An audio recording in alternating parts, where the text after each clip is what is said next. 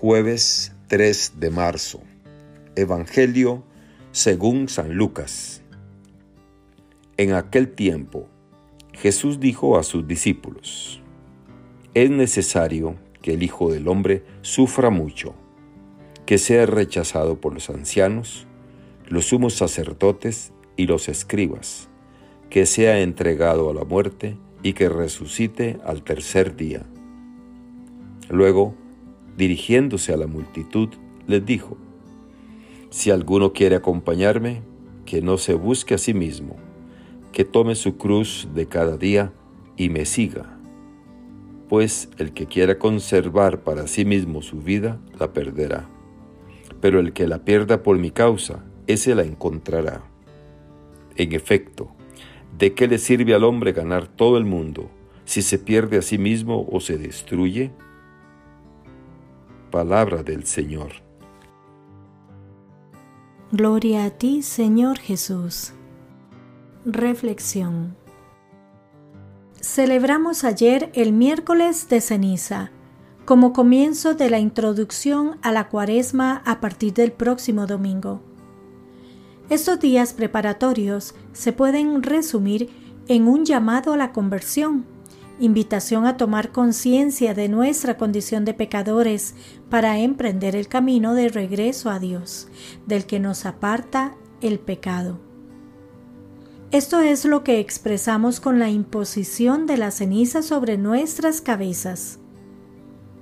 Hoy, jueves después de ceniza, el Evangelio refuerza esa invitación a la conversión Nuestros primeros padres se rebelaron contra Dios en el paraíso y le dijeron que no querían someterse a su mandamiento, sino querían ser independientes y seguir sus propios proyectos.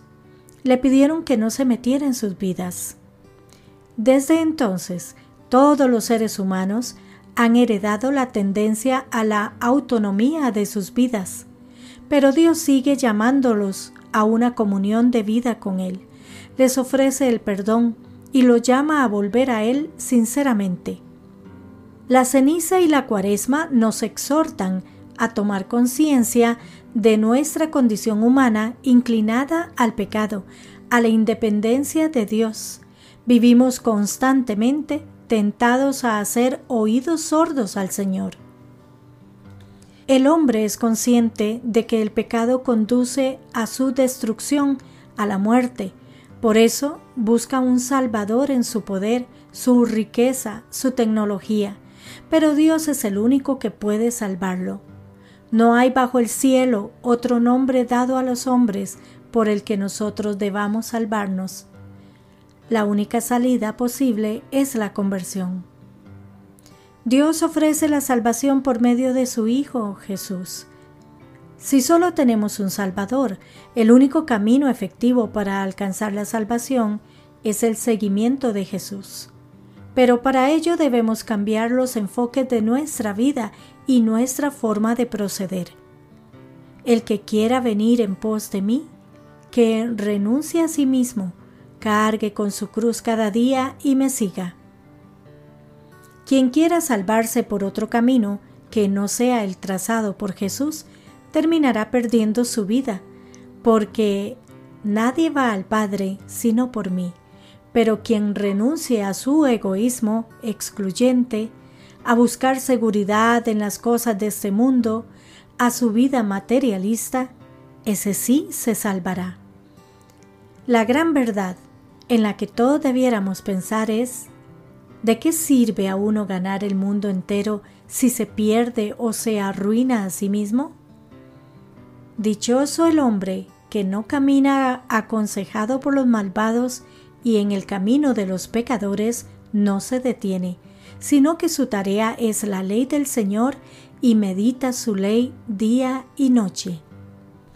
Hermanas y hermanos, ayer iniciamos el camino cuaresmal que nos conduce a la Pascua. Es camino con horizonte, no caminamos a ciegas sin saber a dónde vamos. Pero el camino hay que recorrerlo con las circunstancias concretas de cualquier camino. Hay que estar preparado para llevarlo a cabo, debemos alimentarnos, debemos saber cómo superar los obstáculos que encontraremos, con quién contamos, caminar cansados en momentos concretos, dónde buscar ayuda para mantener la constancia en el caminar y saber disfrutar del paisaje sin que nos distraiga del final del caminar. La primera lectura de este día es clara. O contamos con Dios o fracasaremos en nuestro caminar. No alcanzaremos el fin del camino, la Pascua del Señor. En la versión del Antiguo Testamento, la Pascua, el final del caminar por el desierto, era disfrutar de la tierra prometida. En el caminar cabe el bien y el mal, el seguir el camino auténtico que Dios señala o desviarse hacia otros dioses. Es cuestión de vida y muerte, algo, por tanto, radical. Si se elige la vida, es decir, el proyecto del Dios de la vida, viviremos. Si se elige la muerte, se perecerá antes de atravesar el Jordán y llegar a la tierra prometida. En los inicios de la cuaresma es importante preguntarse sobre cuáles son nuestras opciones vitales, qué hemos elegido en el caminar de la vida y, en concreto, cómo pensamos vivir el tiempo cuaresmal. Es cuestión de vida y muerte, de bendición o maldición, dice el texto. El camino cuaresmal tiene alternativa. El caminar desde la superficialidad y renunciar a lo molesto, al esfuerzo. Necesitamos la gracia de Dios para fortalecernos en el caminar, darnos constancia en él y como el montañero saber caminar cansado. Debemos estar convencidos de lo que se repite en el Salmo responsorial. Dichosos los que confían en el Señor. Solo desde la confianza en el Señor podremos vivir lo que Jesús nos pide en el Evangelio de hoy. En efecto, el Evangelio nos plantea que el camino cuaresmal, como toda vida auténticamente cristiana, no está coronado de éxito continuo, incluso que pasa por la muerte para poder resucitar la muerte de lo que nos rebaja en nuestra condición humana, exaltada por ser condición del mismo Dios en Jesús de Nazaret. Hay que morir en lugar de buscar el aplauso, la aceptación universal, incluso de quienes desde la autoridad pretenden juzgarnos. Debemos morir a tantas apetencias egoístas de corto recorrido, que se quedan en uno mismo y nos hace indiferente a los demás. Vivimos cuando convivimos, cuando nos encontramos a nosotros mismos en relación con los otros, cuando el dar nos enriquece más que el recibir, o mejor, no recibimos nada mejor que aquello que compartimos con los demás. El avaro pierde su vida por no gastar dinero en conservarla nosotros nos damos vida cuando miramos fuera de nosotros a otras vidas y ayudamos a que vivan. A eso nos lleva el auténtico seguimiento de Jesús. En efecto, en el Evangelio de hoy nos recuerda que seguir a Jesús no es para llenarse de honores y medallas.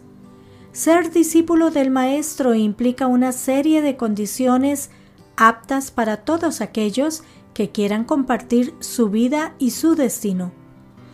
La primera es negarse a sí mismo, es decir, renunciar al ser el centro de la propia vida, dejar a un lado todo lo que no es auténtico para poder aceptar los valores del reino de Dios, para profundizar en el conocimiento y la identidad de Jesús, para aceptar un fracaso que alcanzará su triunfo.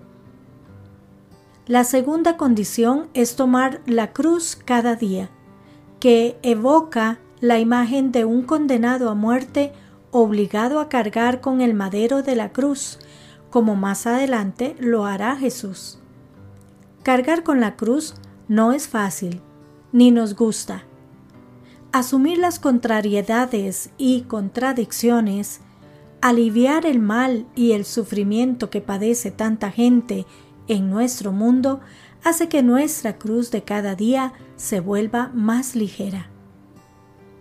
La tercera condición del discípulo es seguir a Jesús, ir detrás de Él en sentido existencial. Estar dispuesto a identificarse con su persona y su mensaje. Acogerle en el otro, especialmente en el pobre y oprimido, en el que carece de paz y libertad, en el hambriento de pan y de sentido. A la luz de la lectura de hoy debemos preguntarnos, ¿estamos realmente dispuestos a elegir el bien y la vida, renunciando a todo lo que nos lleva al mal y a la muerte? ¿Estamos dispuestos a seguir a Jesús con las condiciones que Él nos pone? Que Dios les bendiga y les proteja.